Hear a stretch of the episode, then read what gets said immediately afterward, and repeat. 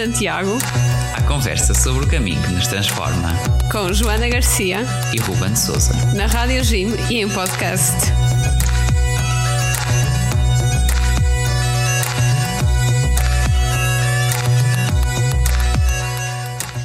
Olá a todos, sejam muito bem-vindos ao Guerreiros de Santiago, o vosso programa na Rádio Gima e em podcast. Olá, sejam muito bem-vindos.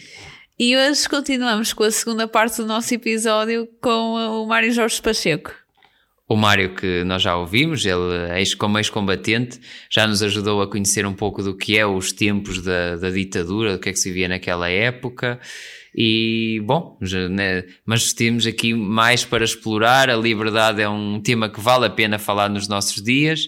Vamos então ouvir a continuação da nossa conversa sobre estas conquistas de Abril e sobre as memórias que ele tem da Guerra do, do Ultramar. Vamos a isso? Vamos a isso. Enquanto ex-combatente, uh, quais são os episódios mais marcantes da guerra colonial que guarda na memória? Bem, sabemos que é difícil de recuperar estas memórias, mas também é importante para, não, para ganharmos um pouco de consciência. Não, não, não tenho, tenho, tenho uh, há uma que há uma que me marcou pela vida fora até aos meses, até o último dia. Uh, eu de, de, algumas, de algumas situações, e, por exemplo, numa das companhias que nós estávamos, que estava ali à nossa volta, a companhia com cerca de 100, 100, 100 homens, eles fizeram agora 51 anos que regressaram. Uh, 50, não, 50 anos. Nós fizemos 51, exatamente. Onde nós estávamos, uh, 51 anos. Tiveram 14 mortos na companhia. 14 mortos muito complicado. Em situações complicadas. Eu não, eu não vos vou explicar uma das situações. Há uma das situações que arrebenta a mina e só o tronco é que apareceu, o resto. Isto é, é uma das, uma das, uma das, e outras, uh, e outras. Eu lembro uma vez, uh, porque isto é assim, eu na, na situação onde estava, uh, aquilo que eu fazia, entre outras coisas, era preparar aquilo que nós chamávamos as, as evacuações.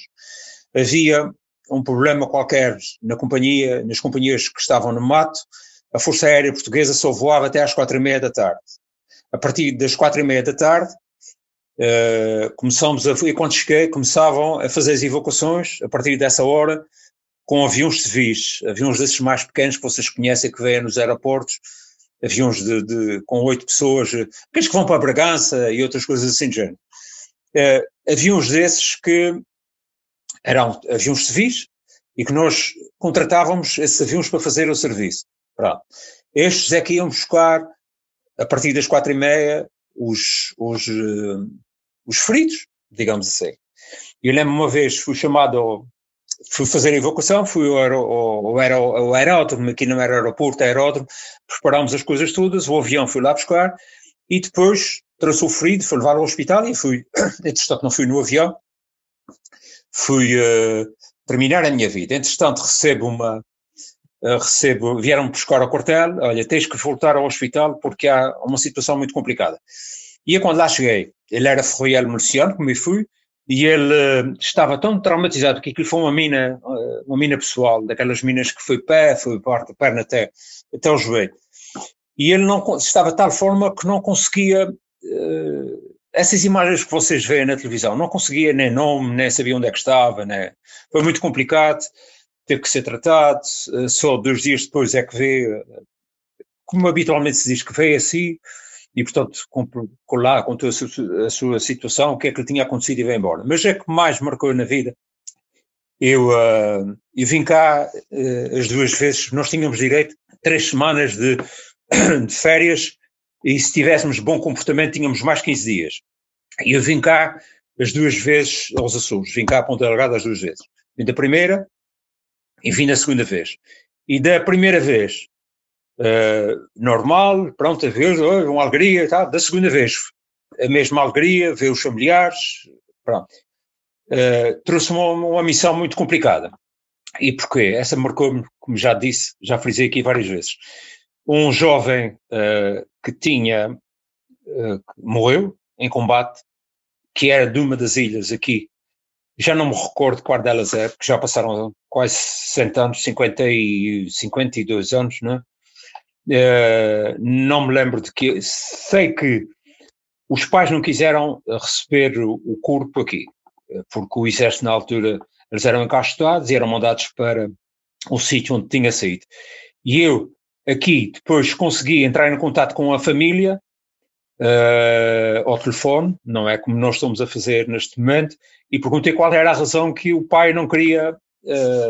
O pai ficou traumatizado, porque eram vários filhos, e aquele acho que era, uh, digamos, o, o, eu, julgo que era o que tinha mais estudos na altura e que era um dos braços direitos na casa, em casa.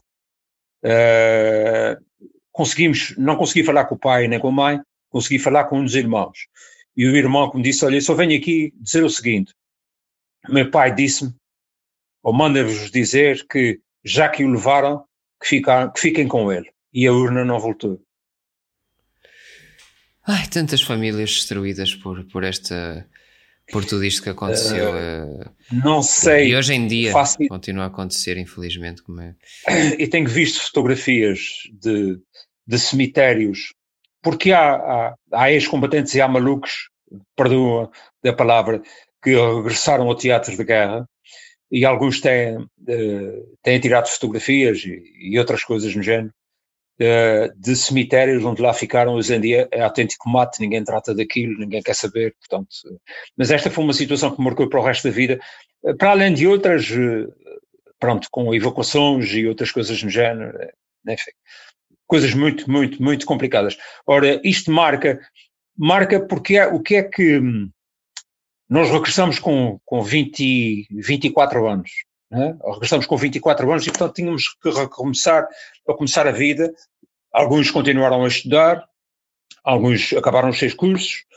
Eu já tinha feito concurso ao banco na altura e fui, fui trabalhar para o Banco Nacional Ultramarino e, portanto, tive que seguir a minha vida. Entretanto, casei, sou pai de um casal, um vive, o rapaz vive aqui na Ilha São Miguel, é diretor hoteleiro, a filha vive aí em Lisboa, a designer de comunicação, tenho dois netos aqui na ilha, um casal, um rapaz e uma rapariga, e portanto tivemos que fazer a nossa vida e andar para a frente e não, não, não, não. Só quando nos pedem uh, para falarmos dessas coisas é que nós vamos buscar. Não é fácil. Uh, e, uh, e digo, há situações muito, muito, muito piores daquelas que eu tive. Há indivíduos sem braços, há indivíduos sem pernas, há indivíduos sem pés, há, há indivíduos que psicologicamente nunca mais ficaram bons. Eh, completamente arrasados. Há um problema, houve um problema gravíssimo, entretanto, com, eh, não estou a ver, com 70, 80 anos, as pessoas praticamente já, já desapareceram, aqueles que, com cirrose, aqueles que meteram no álcool, porque se fosse hoje em dia, ainda seria muito pior, porque havia as drogas e essas coisas todas, é completamente diferente. Naquela altura não, não, não se falava nisso, se bem quando eu me veio embora já havia algumas coisas desse género, e que fazia parte do, daquilo que nós víamos nos filmes do, do Vietnã, uh, chamada em Moçambique era chamada Seruma, era uma coisa do género da erva, de erva, ou coisa assim do género, uh, mas não havia o que há hoje em dia as drogas duras, nem coisa que se pareça. Não, não. Uh, Costuma-se falar muito das conquistas de Abril, e na prática, para um açoriano, quais foram essas conquistas? Para já a primeira, não, não foi bem conquista, e tive pessoas, tive pessoas de, de digamos, ex-combatentes, e já, já chego lá onde quero, e tive ex-combatentes que hum, pouco tempo fizeram de, de, de, guerra no ultramar. Eu fiz, vi, tinha que fazer 24 meses, fiz mais 4. E mais 4 porquê? Porque quando se deu o 25 de Abril, ninguém queria embarcar, porque ainda não tinha dado a, a liberdade, acho, ninguém queria embarcar para nos substituir. Havia muita tive que fazer mais 3 meses. Exatamente, nós tivemos que fazer 3 meses três meses a mais. E quando voltamos, já estavam os, no caso concreto em Moçambique, já estavam os guerrilheiros da Frelimo nas, na, nas cidades, dentro do, das vilas e aquelas coisas que lá existiam, e nós viemos embora. Entretanto, uh, eu, eu, saí de uma unidade de luxo chamada Halum, na altura, uh, ali em Sacavém, em perto do aeroporto. E quando regressei, quando regresso eh, depois de vir Moçambique, sai do avião do aeroporto de Lisboa e vem para. Para já, quando o avião aterrou em Luanda, mandaram três rockets para a pista e tivemos que ser evacuados do, avião uh, para não ficarmos lá. Uh, pronto, felizmente não aconteceu nada, conseguimos sair, sair nas mangas do avião e tal. E quando chega a Lisboa, a primeira situação, quando sai do aeroporto, viemos nas Berliers e ainda bem que nós não trouxemos armas, as armas ficaram, fomos obrigados a deixar as armas lá em Moçambique. E quando chega a Lisboa, à entrada do quartel, o que é que eu encontro? Depois de 24 meses, de 28 meses de guerra no ultramar, ainda tive que ouvir covardes, fascistas uh, e outras palavras terminadas em istas, não é? À porta do quartel. Claro que dei logo batatada. Andamos logo aos murros uns com os outros. Quer dizer, depois desse tempo todo, eu não queria ser herói, nem quero ser herói. Ainda tive que ouvir aquilo, não é? Pronto vocês calculam o que é depois de vir uma situação dessas ainda ter que ouvir e ter que engolir aqui. Não é para qualquer um. Foi muito complicado. Essas histórias não se contam porque não convém, não convém, eh, não convém contar. Uh, Sim, há todos, outras que não conte. Todos nós conhecemos diga, diga. o, que se passou, não é? Depois do 25 de Abril, tantos anos de instabilidade e, de, e do país até que até que as coisas acalmassem e que com, com aquelas tensões todas. Não é? que, que, lá está, que, que, o Mário foi, sofreu na pele e, e, e já tendo sofrido tanto, bom, é, é difícil de imaginar, de facto. A Joana perguntou-me em relação a. Sim, o que é que as conquistas de Abril, ou seja, o que é que com o 25 de Abril, aqui, não é? No, é aqui no arquipélago dos Açores, foi aquilo que eu disse há bocado, é, portanto, todas as ilhas têm um aeroporto, inclusive a ilha mais pequena, a ilha de Curvo, tem 400, e, 400 pessoas, cerca de 400 pessoas, não tem mais do que isso. Eh, é um paraíso, vale a pena visitar. A Ilha das Flores também. Uh, o paraíso Por é acaso aqui. está na minha lista. e então, então é assim, uh, todas as ilhas uh, passaram a ter aeroportos, há uma comunicação entre os portos foram melhorados, inclusivamente nas Ilhas das Flores e do Curvo, mas o, o porto do, da Ilha das Flores normalmente é fustigado pelas tempestades, porque é aquela que fica mais ao ocidente, é aquela que está mais isolada e aqui apanha com mais, com mais problemas com, com as marés e com, os, eh, e com, com outras coisas todas, é, com os ventos ciclónicos. E nós temos uh, hospitais ótimos, inclusivamente hospitais privados, um hospital privado aqui na ilha de São Miguel, nas outras ilhas hospitais, uh, centros de saúde, escolas, como eu estava a dizer, nós temos escolas secundárias privadas, temos uma escola secundária privada aqui. O ensino em tudo que é sítio, em tudo que é vila, freguesia, existem escolas.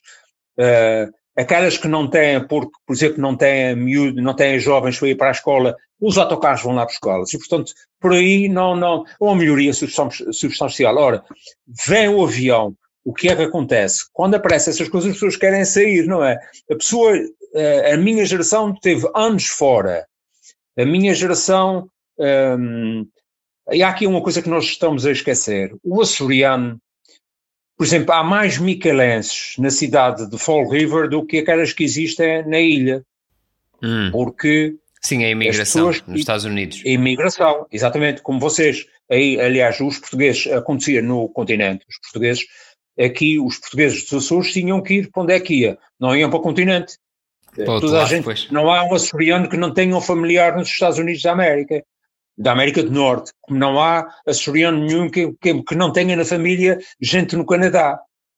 Houve um período também para o Brasil, ali intermédio entre, o, eu falar dos anos 60, à volta disso, e depois, quando começou a guerra no ultramar, em 60 e qualquer coisa, a guerra em Angola, houve muita gente que conseguia fugir daqui, fugir entre aspas, em que os pais que tinham os filhos com 14 anos e 15 anos e 16 anos eh, deram um salto para, para os Estados Unidos e, portanto, isto para dizer o quê? Quando há os aeroportos, as primeiras grandes viagens que se faziam eram daqui para os Estados Unidos da América do Norte, para o Canadá, visitar os familiares, não é? E claro, as coisas foram, entretanto, foram evoluindo, uh, eu lembro-me, não havia, os meus filhos, quando, quando os dois estão, têm o curso universitário, Uh, e quando, quando quiser, os, nenhum quis estudar aqui nos cursos que havia. E, portanto, como assim foram centenas, milhares de açorianos que, saíram das ilhas todas para estudar para aí. Ora, quando sai, começa a haver outras coisas, começa a haver, uh, os mais novos, começa a haver concertos, uh, começa a haver outras coisas. Há, um grande, há uma grande viragem uh, na, na idade intermédia, não na vossa, antes do, da idade do Ruben com 20 e tal anos, a Joana ainda não. Há a Expo em Lisboa. A Expo muda o país, tu a vez para essas idades. Sim, bem me lembro e... dos meus pais me falarem de, de eu ter ido pequenino Exatamente. pais para 98. Exatamente. Muda completamente, muda completamente a situação. E, portanto, nós vamos viajando, entretanto, os cruzeiros, as viagens, eh, é completamente diferente. Muito mudou. Mais coisas. Ah, vocês têm, vocês têm aqui, há aqui uma, uma pergunta que eu acho que eu acho que é assustadora. Com a guerra da Ucrânia e o crescimento dos populismos, sente que o mundo está a repetir os erros do passado. Sim. Isto é uma das maiores preocupação, preocupações que tenho neste momento. Não vou falar em partidos políticos, não vou entrar por aí, uh, não vou entrar por aí, mas fico assustado e fico, digamos, a palavra que eu gosto mais de usar é arrepiado com aquilo que eu vou vendo todos os dias. Porque um indivíduo que uh, se não sabe o que é viver uh, no tempo do fascismo, no tempo em que não havia liberdade, eu não sei como é que se quer voltar ao passado. Não percebo, não entendo. A mim custa-me a perceber, não entendo. Sim. Eu não, não percebo, não é, entendo. É inqualificável o, o quão uh, se desvaloriza a liberdade hoje em dia. E, eu, eu não entendo. E também, lá está, aqui, aqui vale a pena perguntar uh, o que é que nós diríamos a estas pessoas, não é? Que, que, que não valorizam a, a, liberdade que nós conquistamos, o que é que o, que é que o Mário diria? Eterna, eu, eu já, já, disse, a, palavra, a única palavra que eu, que eu uso é isto e fico arrepiado. Eu fico arrepiado. Eu, eu, não, eu não percebo como é que. Eu não percebo como é que um indivíduo que quer voltar a algumas coisas eu, por exemplo, para entrar numa livraria, comprava os livros que eles tinham, não era o livro que eu queria ler. Pois, e era tudo controlado com o lápis azul, não é? Eu, com a censura. Eu, eu, sim, eu, eu não, não, não, não. Eu, eu na livraria comprava, eu ia comprar o livro, que eu gosto imenso de ler, é uma, dos, uma das coisas que, dos prazeres que eu tenho. Eu lia os livros que eles tinham lá na livraria. Não lia aquilo que eu queria ler, não queria ir além. Filosofias e coisas do género, nada disso, nada, nada, nada, nada. Não havia nada dessas coisas. O cinema não eram os filmes que nós queríamos ver. Não eram os filmes que nós víamos ver. Nós não tínhamos televisão aqui. A televisão aqui, olha, uma das coisas que, que trouxe uma abertura uh, aos açorianos, nós não tínhamos, só a partir de 25 de Abril, a princípio de 75, é que nós tivemos televisão aqui a preto e branco. Uma coisa impressionante. É uma coisa incrível. Eu já tinha visto televisão, nem sequer era em Portugal continental, tinha visto no, no porque tinha familiares na Ilha Terceira, onde estava a base militar, e eles já tinham televisão nessa altura. Porque, e eu que digo, hoje em dia pergunta uma pessoa, então, mas como é? Eu hoje ligo, eu leio o que quero, vejo o que quero, ouço o que quero, como é que se pode querer voltar atrás? Não percebo. Eu não, não, não, não, não me move, nem me comove que a pessoa quer, quer ser, quer ser uh, homossexual, quer ser lésbica, quer ser o que seja, eu não tenho nada a ver com isso, cada um é como é. Ponto final, parágrafo. É eu não tenho nada a ver com isso. E tá, quem tenha querer impor a sua visão do mundo continua, lá está, parece que se deu uma volta atrás, que, que regredimos uh, 50 ou 100 anos e que estamos a pensar como, como na pré-história. Isto sendo assim eu muito tenho... sincero e direto eu tenho que respeitar as leis. Eu tenho que ser um cidadão responsável. Agora, não posso ser um cidadão que respeita as leis que eles querem fazer, que me querem impor. Não é assim. Eu tenho direitos. Eu, vamos lá ver, a liberdade não me dá direito de ir para a rua uh, às três da manhã, gritar à porta do prédio para acordar os vizinhos todos. Ah, porque se eu lhe faço o que quer, não é assim, não é? Por exemplo, eu vou ser totalmente honesta, isto é um, um tipo de pensamento que eu já tenho tido na escola, assusta muito, por exemplo quando eu vejo alunos tão novos, entre sétimos e nonos anos, a aprender sobre história e a dizerem que defendem completamente o fascismo e que isso está extremamente correto e que a ditadura era uma coisa excelente.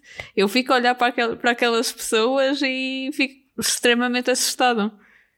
É, mas esse, uh, e, depois é os populismos e os extremismos. Os extremismos também têm que, que isto, isto não é assim como vocês não sabem o que é isso, mas eu sei. Depois de 25 de Abril, a casa é vazia, não, tenho direito a uma casa, é para aqui que eu tenho que ficar e fico mesmo. Não é, isso não é assim, não é, não, não, isso não cai de céu. Pois o direito à propriedade é fundamental. Sim. Sim, mas quem diz isso diz outras coisas e tem direitos e os, e os deveres, como é? Ai, quer ser assim, mas, mas ninguém te, ninguém te, uh, o que é que costuma dizer a algumas pessoas? Ninguém te impede de seres o que és, mas tens que respeitar o que está à tua volta. A liberdade não te, não te dá para fazer aquilo que és. Agora não podemos é voltar atrás. Então, mas eh, como é que é? Tem que ser, temos que andar todos de preto porque há um que quer canção de preto. Eh, temos que ir todos para o mesmo sítio porque há um que quer que temos que ir sempre para ali. Só se pode ouvir a rádio, na rádio aquilo que um quer. Só se pode ouvir, só pode ir ao cinema ver aquilo que um quer. O que alguns querem. Não pode, não pode, não pode, não pode, não pode. Tanto faz da extrema-direita como populismos, nunca mais, nunca mais, nunca mais. É triste ver isso aqui na União Europeia também já, já entrar em, em vários países, nem, nem é preciso dizer quais, uh, e esses movimentos a, a é, bom, é, é desolador. Uh, bom, mas enfim, falando de coisas assim um bocadinho mais, mais alegres, uh, nós aqui que, que, temos este programa sobre, sobre o caminho de Santiago, uh, que, é, que é uma peregrinação, e como esta tantas, ou, por esse mundo fora, perguntávamos aqui ao, ao, Mário o que é que isto lhe diz, isto da peregrinação, se já teve assim alguma experiência. Conte-nos um é, pouquinho. Aqui, então é assim, e já fui convidado várias vezes, já tive familiares que foram fazer os caminhos de Santiago. Houve uma altura que se pensou nisso, mas eu, eu durante o meu percurso, uh, não vou contar a história da minha vida ao pormenor, mas eu aos 30 tive um problema oncológico muito complicado, aos 34 tive outra, outra, outra situação oncológica também muito complicada, e portanto, um, ehm, tinha, eu sou católico à minha maneira, tenho fé, e tive que me agarrar naquela altura a qualquer coisa, não é? E nós aqui, mais concretamente na ilha de São Miguel, nós temos aqui uma situação, não é situação, nós temos aqui uma, um, chamadas os romeiros, vocês já devem ter ouvido falar. Sim. Mas, mas pode-nos contar um pouquinho também para os nossos ouvintes? Uh, posso. Uh, e, e é, é, assim, os romeiros é na altura uh, da quaresma. Os romeiros só saem um grupo de homens.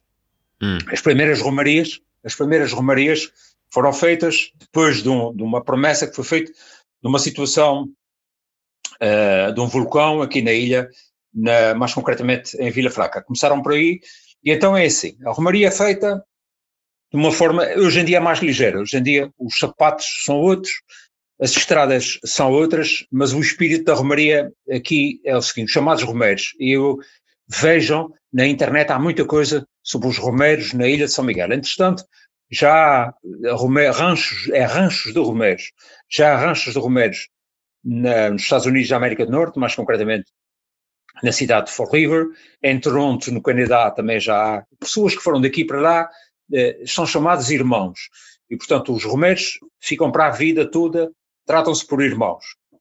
Então o romeiro sai de madrugada num sábado e vai percorrer a ilha, sempre com o mar no lado esquerdo, sempre com o mar, portanto, dá a volta à ilha, sempre, sempre com o mar no lado esquerdo. Então, vai de um sítio para outro e pernoita, uh, anda todo, todo, o dia, uh, até ao fim da tarde. Depois, pernoita em casa de pessoas que recebem esses romeiros, porque há contactos prévios, pessoas que fazem a promessa de receber as romarias aos irmãos romeiros. Dão-nos comida, dão-nos cama, e às, vezes muitas dessas pessoas que os recebem têm menos daqueles que se vão de Romaria. Era assim. E dão aquilo que têm, se calhar tiram aquilo que tinham para os dias para dar aos irmãos romeiros que lá ficam a, a dormir. O acolhimento puro. E, portanto, Exato. É, é, é.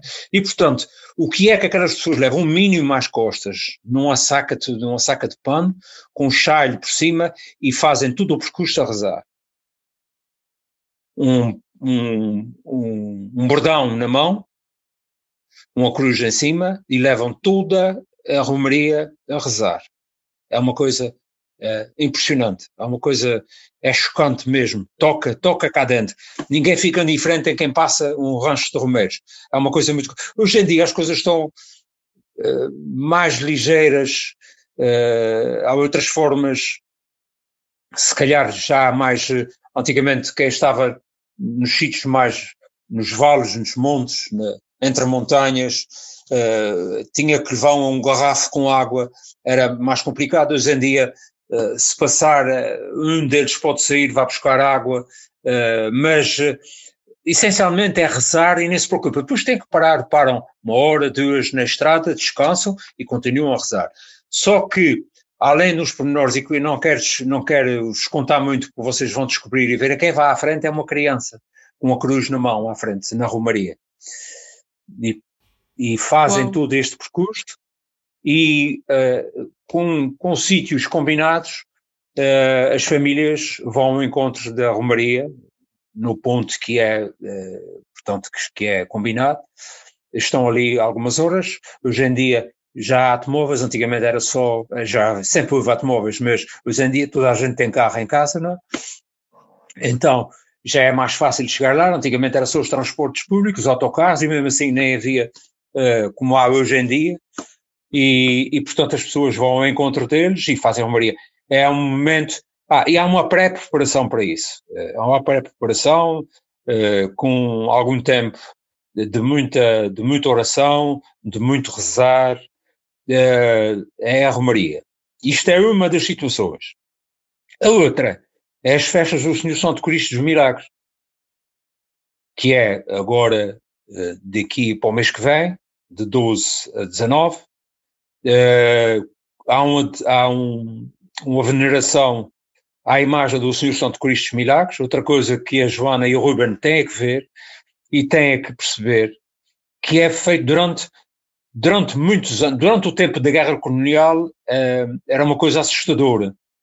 E foram, uh, eu vou sempre, na, desde que me lembro, vou sempre na procissão. A procissão uh, são uma procissão de quatro horas, que faz o percurso dos conventos que existem, que já estão desativados, alguns já são museus, outros são outras, outras, outras funções. Em Ponta Delgada? museus, sim, na cidade de Ponta Delgada.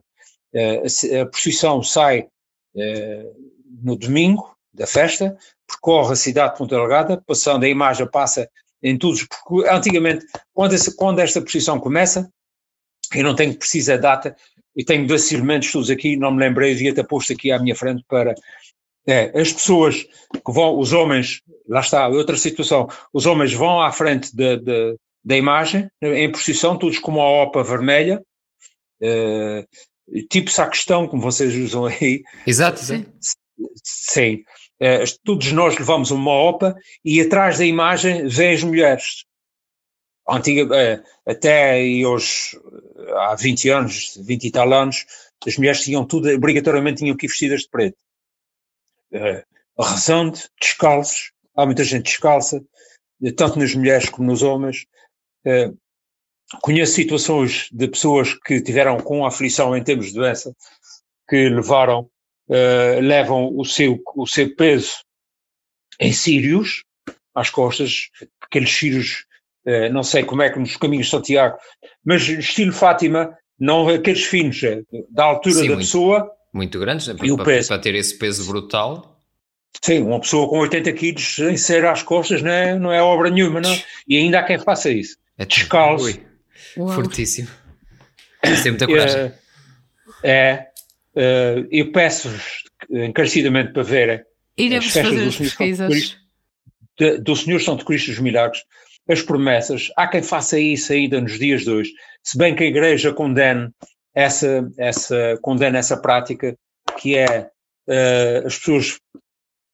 O santuário fica no, numa praça principal aqui, né, onde está a maior igreja dos Açores, e ao lado tem a igreja do Santuário, onde está a igreja, onde está a imagem do Senhor Santo Cristo Milagres, está lá uh, tudo ao ano em exposição, uma imagem riquíssima, o convento tem coisas fabulosas em termos de joias, de pessoas que fazem promessas da sua vida, ah, é, é, é importantíssimo, as pessoas fazem a promessa de joelhos, não é com, com, com joelheiras, é de joelhos na carne, à volta, à volta da chamada praça 5 de outubro, na Praça do Campo São Francisco, à volta.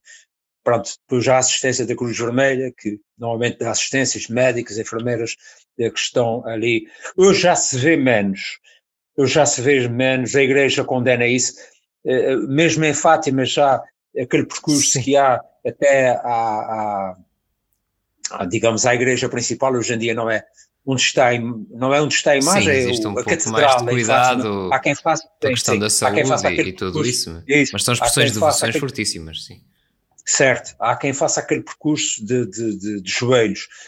É, são duas situações, e a outra que não é Romaria, mas é que o, não há açoriano nenhum nas ilhas, nem no mundo, que não seja devoto do Senhor Espírito Santo. Outra coisa que vocês têm que ver as festas do Senhor Espírito Santo nas ilhas. É qualquer coisa de famoso. Nós estamos aqui sempre, sempre a tremer com os, com os, com os tremores. Nós estamos sempre aqui uh, com o ai credo na boca e cada vez mais com as atrações climatéricas, com as histórias de, Sim, estamos todos nos vocês aí com, com o facto de ser uma ilha, é outra história. É arrepiante, não é ilha, nos Açores em geral, vocês não fazem a mínima ideia, não. Há zonas costeiras aí, há zonas no litoral, aí na, em Portugal continental, mais para o norte, ali naquelas zonas de espinhos e por aí afora. Sim, aqui ao pé de nós, embaixo, literalmente. Sim, sim, sim. Agora, no Algarve também há muitas situações de, de, o mar que está a entrar pela terra dentro, não é? Enfim, e, e qualquer coisa que nós agarramos é o Senhor Espírito Santo. Vocês, eu aconselho-vos a ver os romeiros, as festas do Senhor Santo Cristo e o, e o, e o Divino Espírito Santo. Muito bem, sem dúvida. São, são tradições a explorar e penso certamente pouco ou não tão conhecidas aqui no continente quanto mereceriam. E Mário, muito obrigado. Uh, concluímos aqui a nossa, a nossa conversa. Uh, foi, foi riquíssimo este, este seu testemunho e, e, e, de facto agradecer também a disponibilidade de tocar questões tão, tão sensíveis. Muitíssimo obrigado pela sua partilha e obrigado por estar disponível para conversar connosco. E então nós, nós despediríamos, despedimos-nos aqui uh, do Mário e, e também do, dos nossos ouvintes.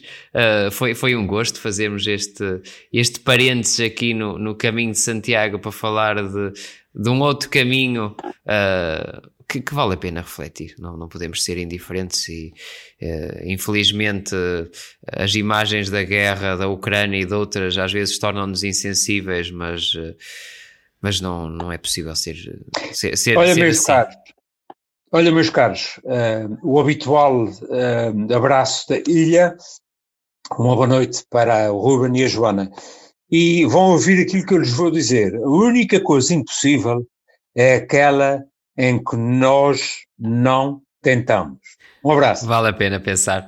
Muito bem. Mário, muito obrigado, um abraço. Um Muito obrigada. E despedimos então dos nossos ouvintes, uh, lembrando, claro, que nós continuamos sempre nas nossas, nas nossas redes sociais, o Facebook, o Instagram. Muito obrigada pelo feedback que têm vindo a dar e as inscrições para a nossa peregrinação ainda está aberta, é só irem ao link nas redes sociais. E já sabem, para a semana cá, cá estaremos de volta para mais uma partilha à volta deste caminho que nos transforma. Uh, portanto, até lá e bom caminho. Bom caminho.